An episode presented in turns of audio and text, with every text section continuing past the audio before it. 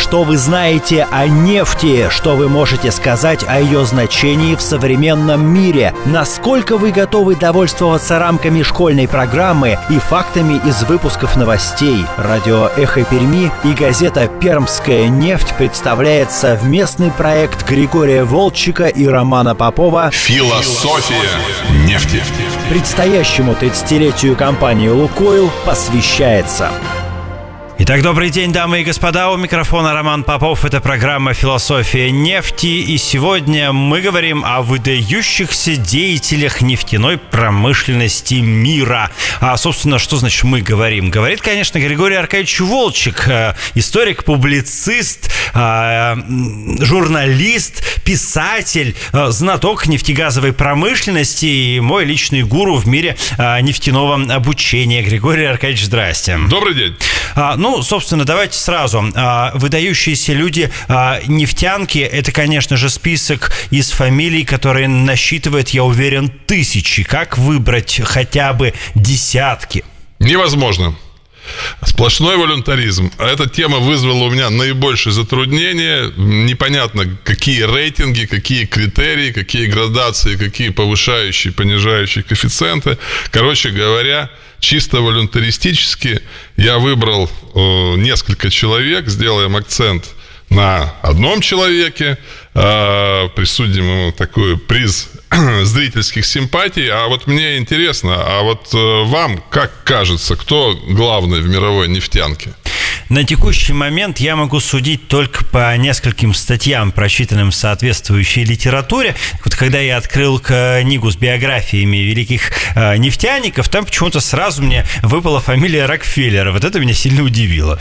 Правильная фамилия, мы э, о нем поговорим. Э, ну, давайте я немножко, э, так сказать, посвящу наших уважаемых радиослушателей в свои сомнения и смятения.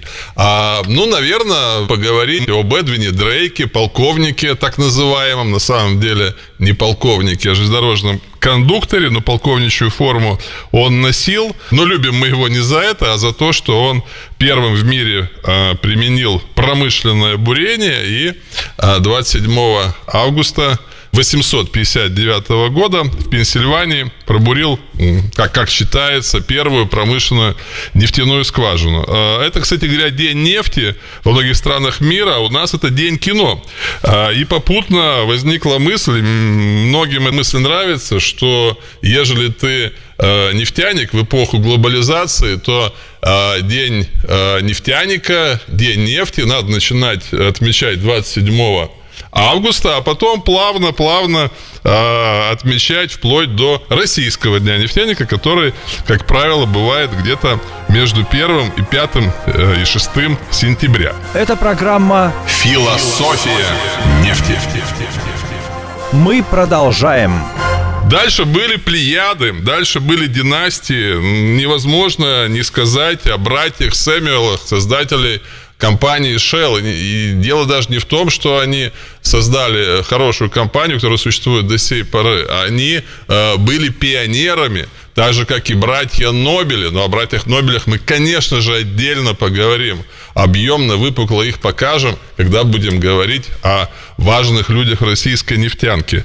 А, очевидно, что очень э, хотелось мне э, заострить внимание на Уильяме Ноксе Дарси, создателя Anglo-Persian Company, которая сейчас называется British Petroleum или просто BP. Очень приличный, яркий, интересный человек был Галуст Гульбинкян, э, один из создателей Ирак Petroleum Company.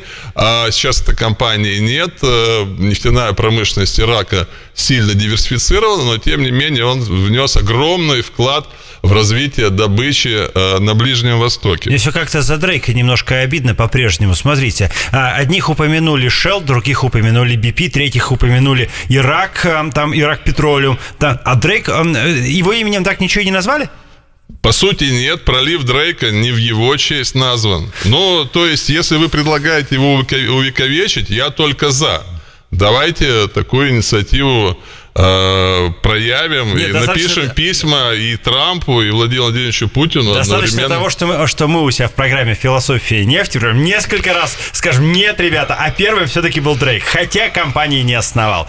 Да, и даже разорился в нищете. Да, Окей. Роман, спасибо за эту моральную поддержку. Действительно достойный был человек, безусловно. Далее хотелось мне поговорить про короля Абдул-Азиза ибн Сауда, основателя саудовской династии и одновременно отца-основателя саудовских нефтепромыслов. Ну, может быть, действительно мы о нем и поговорим. А, Человек незаурядный. А, Например, после его смерти Саудовской Аравии на протяжении уже э, почти 70 лет правят его дети.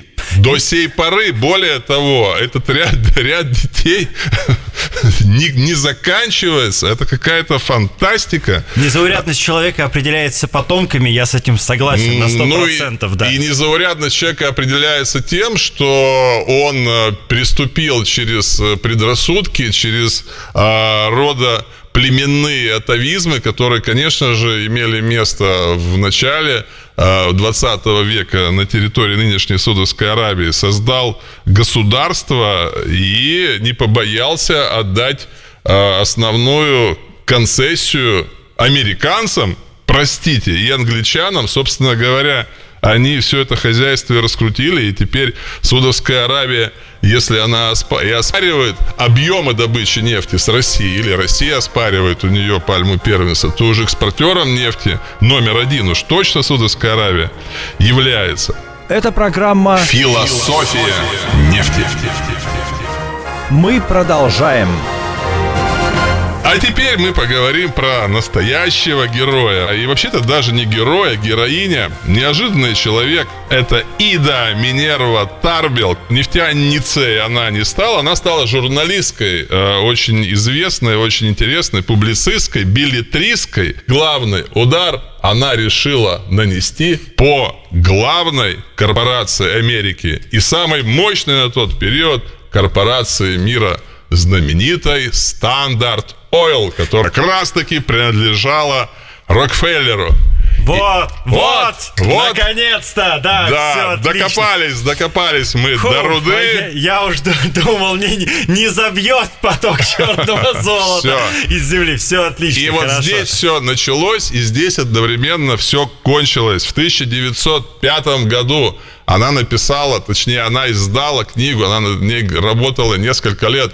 История Стандарт Ойл. И эта книга стала американским супер-бестселлером. И вот на основании этого огромного, мощного, документированного журналистского расследования, не побоюсь этого слова, американское правительство предъявило стандарт Ойл в 1906 году в Федеральном окружном суде Сент-Луиса по обвинению в заговоре с целью ограничения свободы торговли. Три года шел суд. Федеральный суд вынес решение в пользу правительства и предписал ликвидировать стандарт Ойл. И в мае 1911 года это решение вступило в силу, и величайшая, крупнейшая, крутейшая и богатейшая компания мира Стандарт Ойл была принудительно разрезана на 7 кусков независимых друг от друга. Таким образом, э, нефтяная промышленность э, США и мира, по сути, была демонополизирована. Ида, мы о тебе помним. Давайте мы с вами, товарищ Попов, подумаем над увековечиванием и ее имени. Ну, еще бы а, журналист, публицист и писатель не уделил а, в программе «Выдающиеся люди нефтянки» больше всего эфирного времени своей коле. Браво! Ура! Так. Корпоративные интересы, как всегда, победили. С вами были Григорий Волчек и Роман Попов и программа Философия нефти. Программа посвящается предстоящему 30-летию компании «Лукойл». Продолжение следует.